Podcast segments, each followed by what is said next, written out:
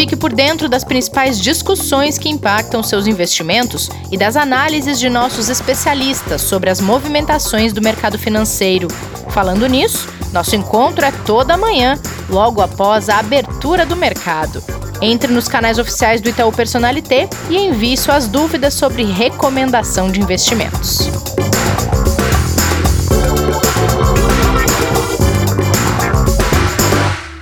Olá, sexta-feira! Olá, investidoras e investidores que ouvem esse episódio do Investidor em Foco que está começando.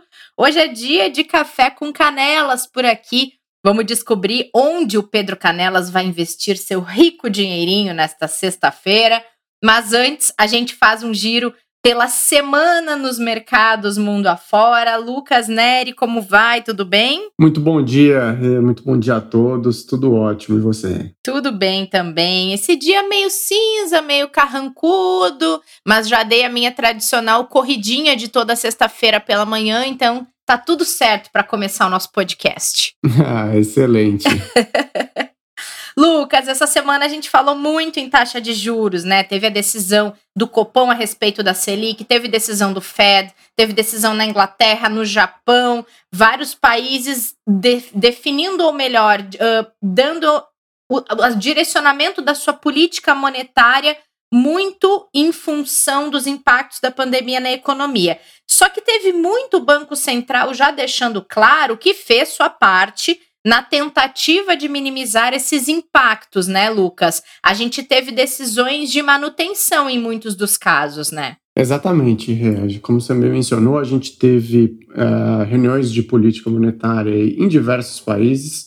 Uh, de um modo geral, a gente vem, né, não só no Brasil, mas no mundo inteiro, trabalhando com taxa de juros muito baixas. Então, os bancos centrais né, têm feito todos ah, tem usado de, de, diversas ferramentas que eles têm, né, justamente para tentar estimular a, a economia, para tentar né, fa fazer com que a gente consiga passar também, né, utilizando-se dessa da, da, da, política monetária, mas que a gente consiga passar por esse momento de crise de uma da maneira menos uh, tortuosa possível, né? Mas uh, acho que de uma maneira geral que o mercado estava esperando de fato eram as comunicações que, que iam vir.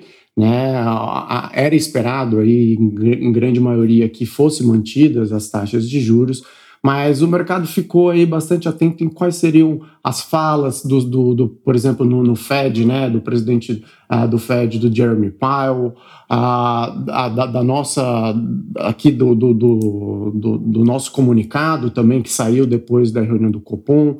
Então, acho que isso acabou dando o tom dos mercados. O mercado até esperava um pouco mais de informações aí sobre novas medidas de estímulo, por exemplo, nos Estados Unidos, sobre aquela pol nova política uh, de, de, meta de inflação média. Então, isso até acabou pesando um pouquinho depois nos mercados, né? principalmente uh, ontem também, isso ainda acabou repercutindo. Uh, mas uhum. o que uhum. tudo indica que, assim, de uma maneira geral, a gente está caminhando, né? Vamos ver como que os mercados vão se comportar hoje, mas a gente está caminhando para uma semana um pouquinho melhor, né? A gente veio de algumas semanas aí mais desafiadoras para os mercados, uh, até o fechamento de ontem. Uh, Dow Jones, Nasdaq e S&P é, acumulavam altas aí em próximo a meio por cento, um pouco menos de 1%. Aqui o Ibovespa, algo já mais próximo de 2, né, 1,76 aí até o fechamento de ontem. Ah, lembrando que a gente teve uma semana bastante cheia, né, não for, além de, de todas as decisões de política monetária, também a gente começou a semana com aquele anúncio né, a, da Universidade de Oxford retomando a fase Verdade. 3 dos testes clínicos da vacina. Então, assim, é tanta coisa acontecendo que né, uma semana parece que foi muito distante já, né? Mas uh, acabo, acabo, uma semana bastante recheada, então vamos ver como que a gente fecha essa sexta-feira mas uh, a gente teve bastante volatilidade aí ao longo dos dias, né? É, comparando a semana passada com essa, então, bota volatilidade nisso, né? Exatamente. E Lucas, o mercado europeu segue preocupado com possibilidades de segunda onda de coronavírus, né? A gente conversou muito sobre isso no episódio que a gente fez essa semana com o Felipe Tâmega na quarta-feira, até dá para colocar aqui na descrição o número do episódio para vocês recuperarem, que falou muito do cenário, dessa questão do pós-pandemia, da ameaça dessa segunda onda e alguns países europeus eles estão convivendo com essa ameaça ao mesmo tempo que surgem casos, estabiliza, não se tem ali um crescimento gradativo, mas preocupou esses 10 mil novos casos de coronavírus na França, né? Sem dúvida, Rê. É, esse é um assunto que vai continuar aí no foco de, de, de todo mundo, pelo menos a gente, até a gente ter uma vacina, alguma, a, alguma solução mais definitiva, né, de uma maneira geral. As economias vêm reabrindo, né, então as pessoas vêm aumentando a, a, mobilidade urbana ali de uma maneira geral.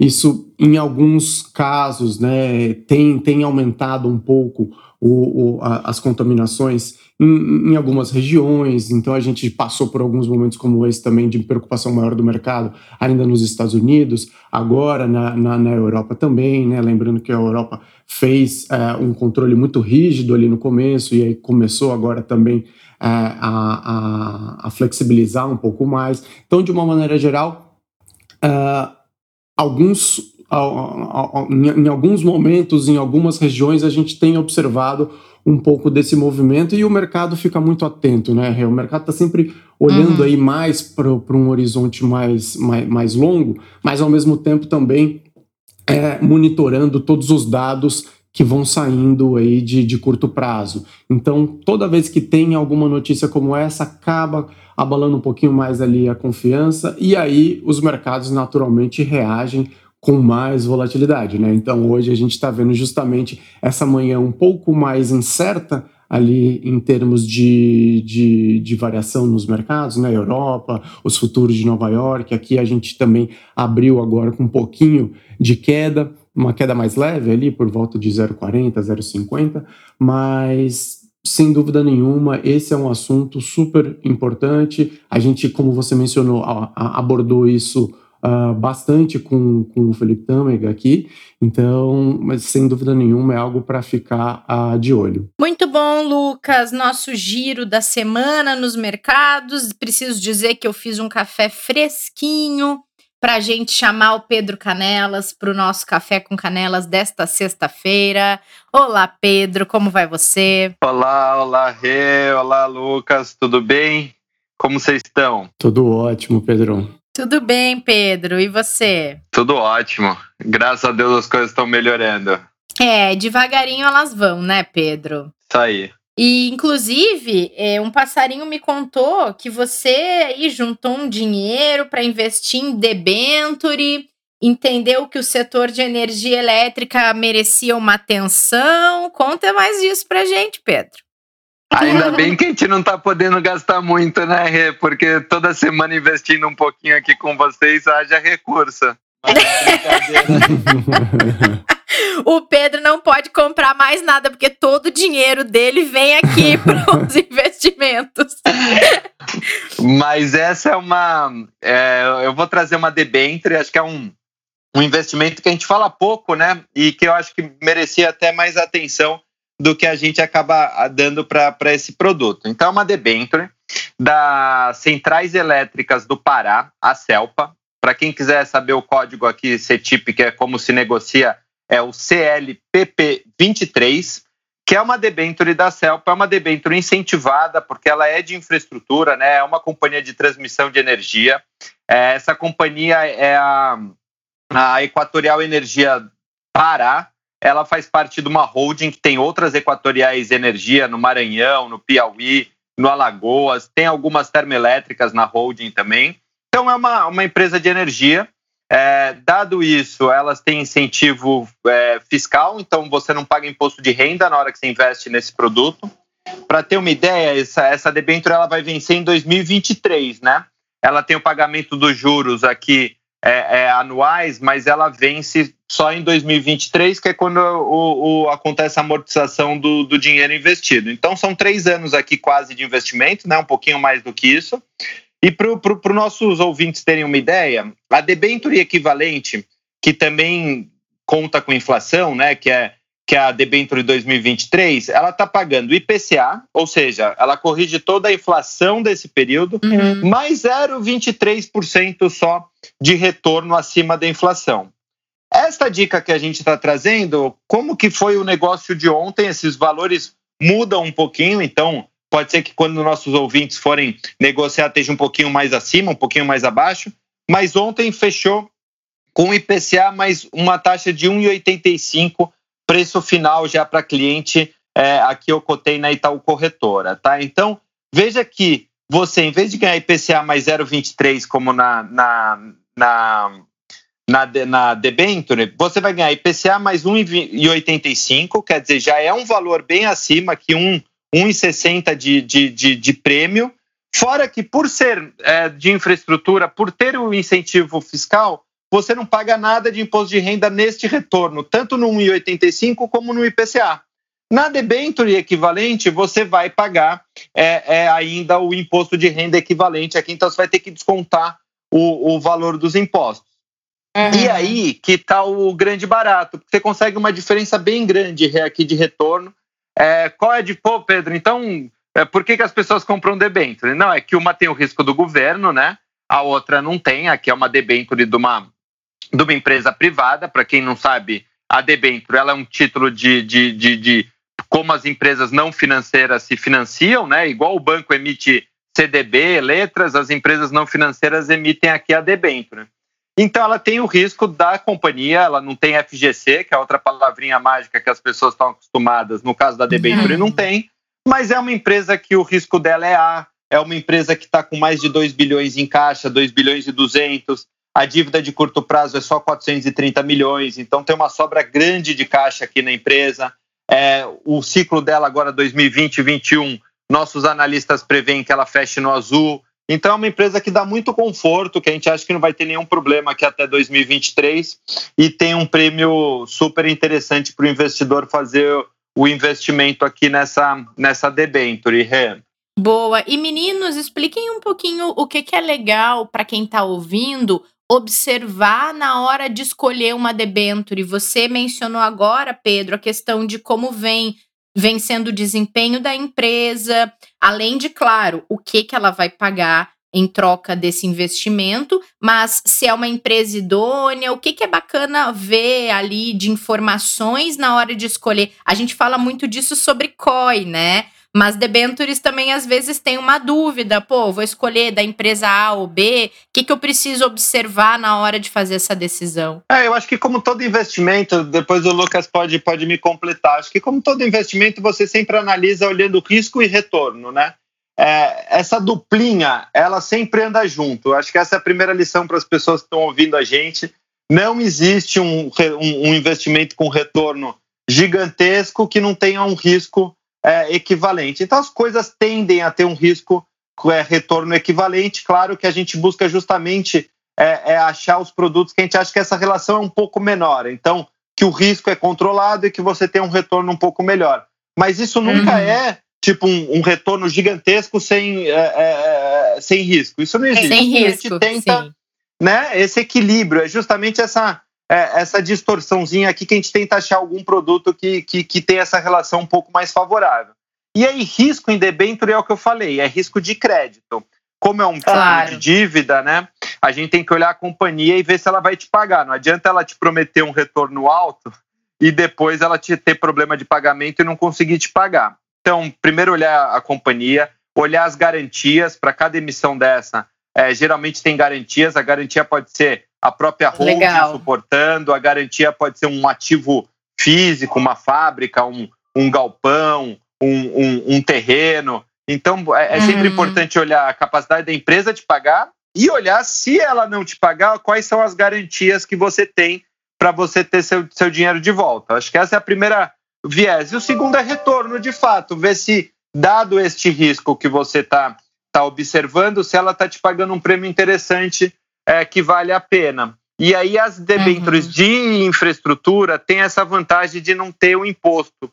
E aí dá um retorno bacana para o investidor. Então, as debêntures de infraestrutura tendem a ter esta relação risco-retorno bem, é, é, é, é mais interessante do que o normal, tá, Rê? E essa questão do imposto é super, super um diferencial, né, Pedro? Sim, porque a pessoa Sim. às vezes olha só na taxa física, quer dizer, essas debêntures geralmente são indexadas à inflação, né?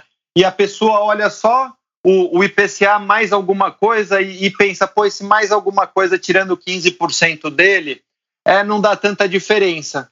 Mas as pessoas esquecem que o 15% do imposto bate na inflação também. Então, claro. é, vamos imaginar, se a inflação é 3 e o retorno é 3, o imposto não bate só sobre 3, bate sobre 6. É, é, e muitas vezes, quando você faz o agrupado, quando você desconta o imposto, inclusive você não está garantindo nem o IPCA do período, né? Então é uma coisa importante para observar. Exatamente. É, acho que você tocou em alguns pontos muito, muito importantes, né, Pedro? Que é justamente quando a gente faz a comparação, por exemplo, com o título do governo, né, uma NTNB de referência, por exemplo, é justamente é, é o governo que está se financiando ali. Então, o seu risco de crédito é, é, é o risco do país, né? O, o risco do, do governo honrar aquela dívida, né? Ao passo que quando você vai para o crédito privado, a diferença é justamente ah, você está emprestando dinheiro, né? Aquela empresa está se financiando. Então, acho que é justamente essa balança de risco e retorno é, que você mencionou que faz toda a diferença. E aí, acho que dentro do universo de crédito privado, é, vale a pena, né? Você entender um pouco mais no detalhe ali, né? Os nossos, os nossos clientes aqui entenderem um pouco mais no detalhe ali de qual que é o perfil da empresa, né, Pedro? Você trouxe aqui algumas informações super importantes para avaliar, mas é, é, é, importante também né, que ele entenda né, qual, qual, qual, qual que é o setor que essa empresa está atuando, né, qual que é a solidez daquela empresa. Naturalmente, a gente tem também algumas agências de rating terceiras que fazem avaliações da, da, do, do, do, perfil dessas empresas. Então, acho que várias coisas, né, Pedro? Dá para a gente juntar aqui muitas informações até conseguir tomar uma, uma decisão a, a esse respeito. Agora, sem dúvida nenhuma, a gente está num momento aí que, que, que essas debêntures têm, têm tido uma, um retorno, né, uma, um rendimento aí bastante interessante, principalmente quando a gente compara com, com os títulos do governo. Né? Perfeito. E aqui outra coisa importante é sempre observar né, o perfil do, do, do investidor que está tá, tá investindo e a composição dessa carteira, né, Lucas, que é outra coisa importante. Quer dizer, primeiro diversificar, então não comprar toda a sua parcela de inflação nesta debenture que eu trouxe poxa, tem umas duas, três debentures bacanas, vamos diversificar, porque se uma das três, quatro debentures tiver algum problema, você não, não, não é só parcela inteira de inflação que está com problema. E se você escolher ir para um crédito privado na parcela de inflação para ter esse prêmio, poxa, talvez não faça tanto sentido você também ter muito crédito privado na parcela pós, na parcela pré. Uhum. Então, esse equilíbrio né, de de é, escolher algumas classes para ter o risco do crédito privado faz sentido. A gente às vezes pega alguns portfólios que é, é, as pessoas vendem crédito privado como se fosse sem risco, né? Então você pega a parcela pós do é. cliente, está todo em fundo de crédito, aí você pega é, a parcela de inflação, está todo em fundo de debênture, em debênture, é, é, é, também em crédito privado, aí você vê a parcela pré-fixada, CDB pré, título pré, é, é, de banco menor, quer dizer, vamos diversificar o risco também, né? Eu acho que o risco de crédito aqui é um risco bacana, ele, ele provê, às vezes, algum retorno adicional aqui sobre os indicadores, mas vamos dividir o risco, vamos botar um pouco de risco de mercado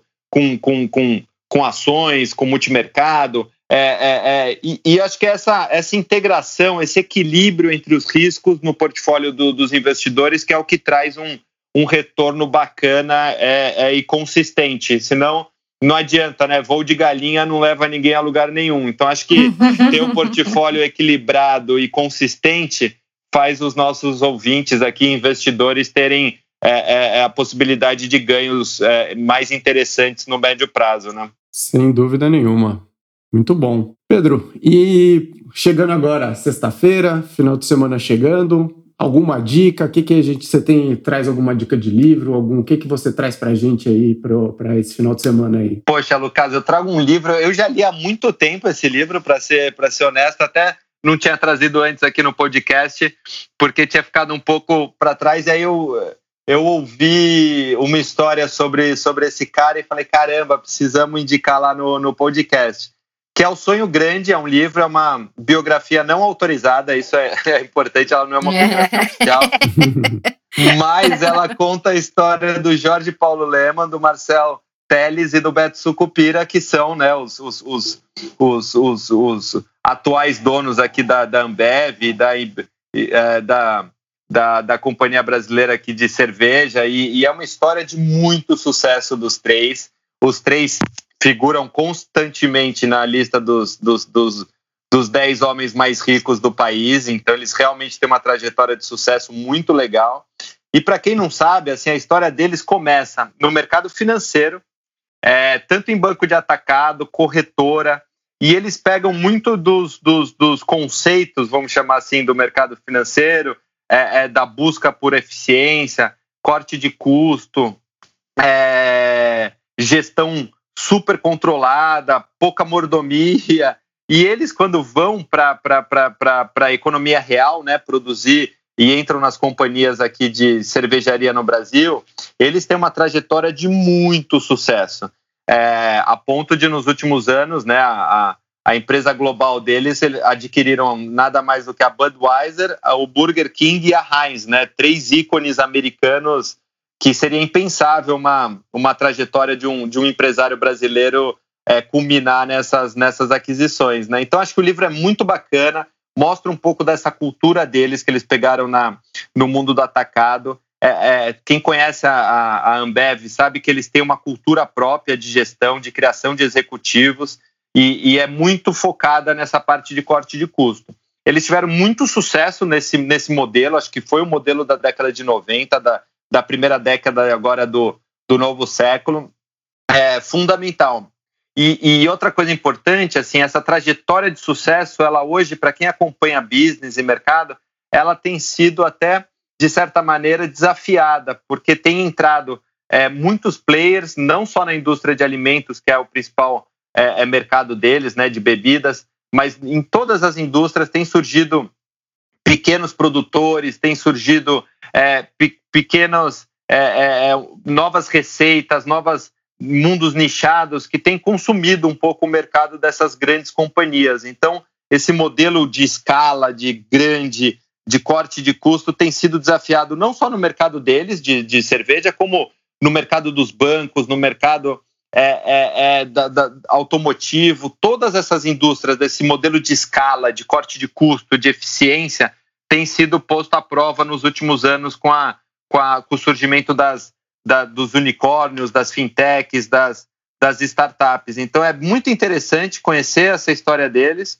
e, e, e acho que para quem quer empreender, para quem quer ter seu próprio negócio, é, ter elementos deles é fundamental, mas é importante também ficar atento com essa mudança de mindset do, do mundo aqui de de uma conversão de custo para uma conversão mais de cliente, de resolução de problema do cliente mesmo, é, é, é para onde o mundo corporativo está caminhando. Muito é se reinventar, dica, né? né? Pedro? Exato. O que, que foi, Rê? Desculpa, não ouvi. É, é, a gente falou junto, eu e Pedro, eu e o Lucas. Desculpa. Embolou tudo aqui. Uh, não, eu tava falando sobre se reinventar, porque essa hoje o que a gente observa é que a concorrência que surge ela não está no mesmo patamar da empresa que ela atinge, né? E a gente vê ao longo dos, das últimas décadas muitas, muitos negócios de grande sucesso fechando porque não souberam é, lidar com a concorrência disruptiva que chegou na frente deles. E a Ambev tem sobrevivido a uma concorrência, por exemplo, de um crescimento exponencial da cerveja artesanal, que é uma coisa que as pessoas têm buscado com uma, uma velocidade muito grande de mercado, que tem um crescimento gigante, e a Ambev está tentando adaptar para si também isso, né? Esse tipo de coisa mostra muito o quanto não, não é a concorrência, mas é que tipo de concorrência. E o que a gente vê cada vez mais em todos os setores, você mesmo mencionou, no setor financeiro, no setor de bebida, no setor de e comércio online também, de beleza, todos é, é que a concorrência ela vem com uma nova proposta e não simplesmente com um produto que concorre com aquele que já existia, né? Perfeito, Rei. E as entrevistas do, do Lehman têm sido muito boas. Assim, ele, ele tem essa percepção claríssima. É, é, ele tem falado muito de se reinventar e de é, como o mundo mudou. Então, a receita que talvez eles tenham sido os caras mais brilhantes no mundo na receita de, de corte, de eficiência, de, de crescimento. A história deles realmente é, é, é maravilhosa. Assim, sair de uma cervejaria local brasileira para ser dono de Budweiser, de Stella, Sim. de é, centenas de marcas mundo afora, que é realmente uma história inacreditável. Mas eles têm essa percepção desse novo mundo chegando e é muito bacana ver ele falar assim, é, é, porque é difícil, né? Você ter sido o Pelé do seu, do seu mercado e esse mercado oh. começa a mudar, é, é, é desafiador, né, para qualquer pessoa. Mas esse. Pode falar, Lucas, agora é sua vez. Não, não, pode falar. Não, não, vai lá, vai lá. Não, eu ia só comentar que justamente acho que é interessante que, obviamente, o mercado está sempre mudando, né? Mas, a, a, inclusive, a gente está passando por um momento super uh, né, de, de mudanças, né? Todo mundo se adaptando a uma nova realidade. E eles foram, lá atrás foram os primeiros a trazer, por exemplo, essa cultura, né, mais de, de, banco de investimento, ali toda essa cultura que o Pedro comentou ali, que começou lá no Garantia também, né, e acabou vindo pro, pro, pro, pro trazendo para empresas ali uh, que eles foram adquirindo ao, ao, longo do tempo. Então, assim, eles foram meio de, bastante disruptivos nesse sentido, né, lá, lá, lá atrás, e acho que continua essa constante mudança, né, Pedro? E aí acho que é o desafio a, a partir de agora, né? Que provavelmente a gente deve começar a ter uma nova era aí, né? Um, um novo, uma nova maneira de, de com, com, o mundo, né? Acho, acho que esse, essa, essa pós-pandemia aí provavelmente muita coisa vai mudar, né? E, e, a concorrência já vem mudando de uma maneira geral, então a, acho que o tema é super atual, né? Acho que é se, se, se reinventar, trazer inovações aí, eventualmente de outros mercados, adaptar ao seu, ao seu mercado. Então, acho que isso que é super legal, né? Super interessante. Esse livro, pelo menos, acho que traz muito dessa. Uh, dessa perspectiva. Né? E a leitura é uma delícia. Eu li ele do dia pro, de um dia para o outro. Eu adorei aqui a, a história. Acho que é uma leitura super super tranquila, super gostosa, é, vale a pena. Muito bom, muito bom, meninos. Gostei do papo. Fica aí uma dica super inspiradora do Pedro para esse final de semana carrancudo aqui em São Paulo. Tinha um colega que falava assim: ele apresentava um programa de rádio e dizia que o dia estava carrancudo. Eu nunca consegui entender muito bem como seria um dia carrancudo, mas ficou na minha cabeça essa analogia das nuvens, do nublado, do dia cinza com uma carinha carrancuda ali. Então fica para vocês também essa mensagem legal do sonho grande com a dica do Pedrinho e obrigada pelo papo de hoje, meninos, foi muito legal. A gente se encontra semana que vem. Valeu, Rê, valeu, Lucas, até mais. Muito bom, obrigado a vocês. Bom, excelente final de semana a todos aí. Bom fim de semana para vocês também. Obrigada pela companhia nesse episódio. Gente, antes de saírem para o seu descanso, lerem a dica do Pedrinho. Tem live hoje às 5 da tarde nos canais do Personalité para atualizar você sobre esse cenário da semana de manutenção da taxa Selic e muito mais. A gente já falou aqui no podcast, mas se vocês tiverem também dúvidas pontuais, podem perguntar no chat da live. E cuidem-se, né? Bom final de semana. A gente se encontra no próximo episódio. Fique por dentro das principais discussões que impactam seus investimentos e das análises de nossos especialistas sobre as movimentações do mercado financeiro. Falando nisso, nosso encontro é toda manhã, logo após a abertura do mercado. Entre nos canais oficiais do Itaú Personalité e envie suas dúvidas sobre recomendação de investimentos.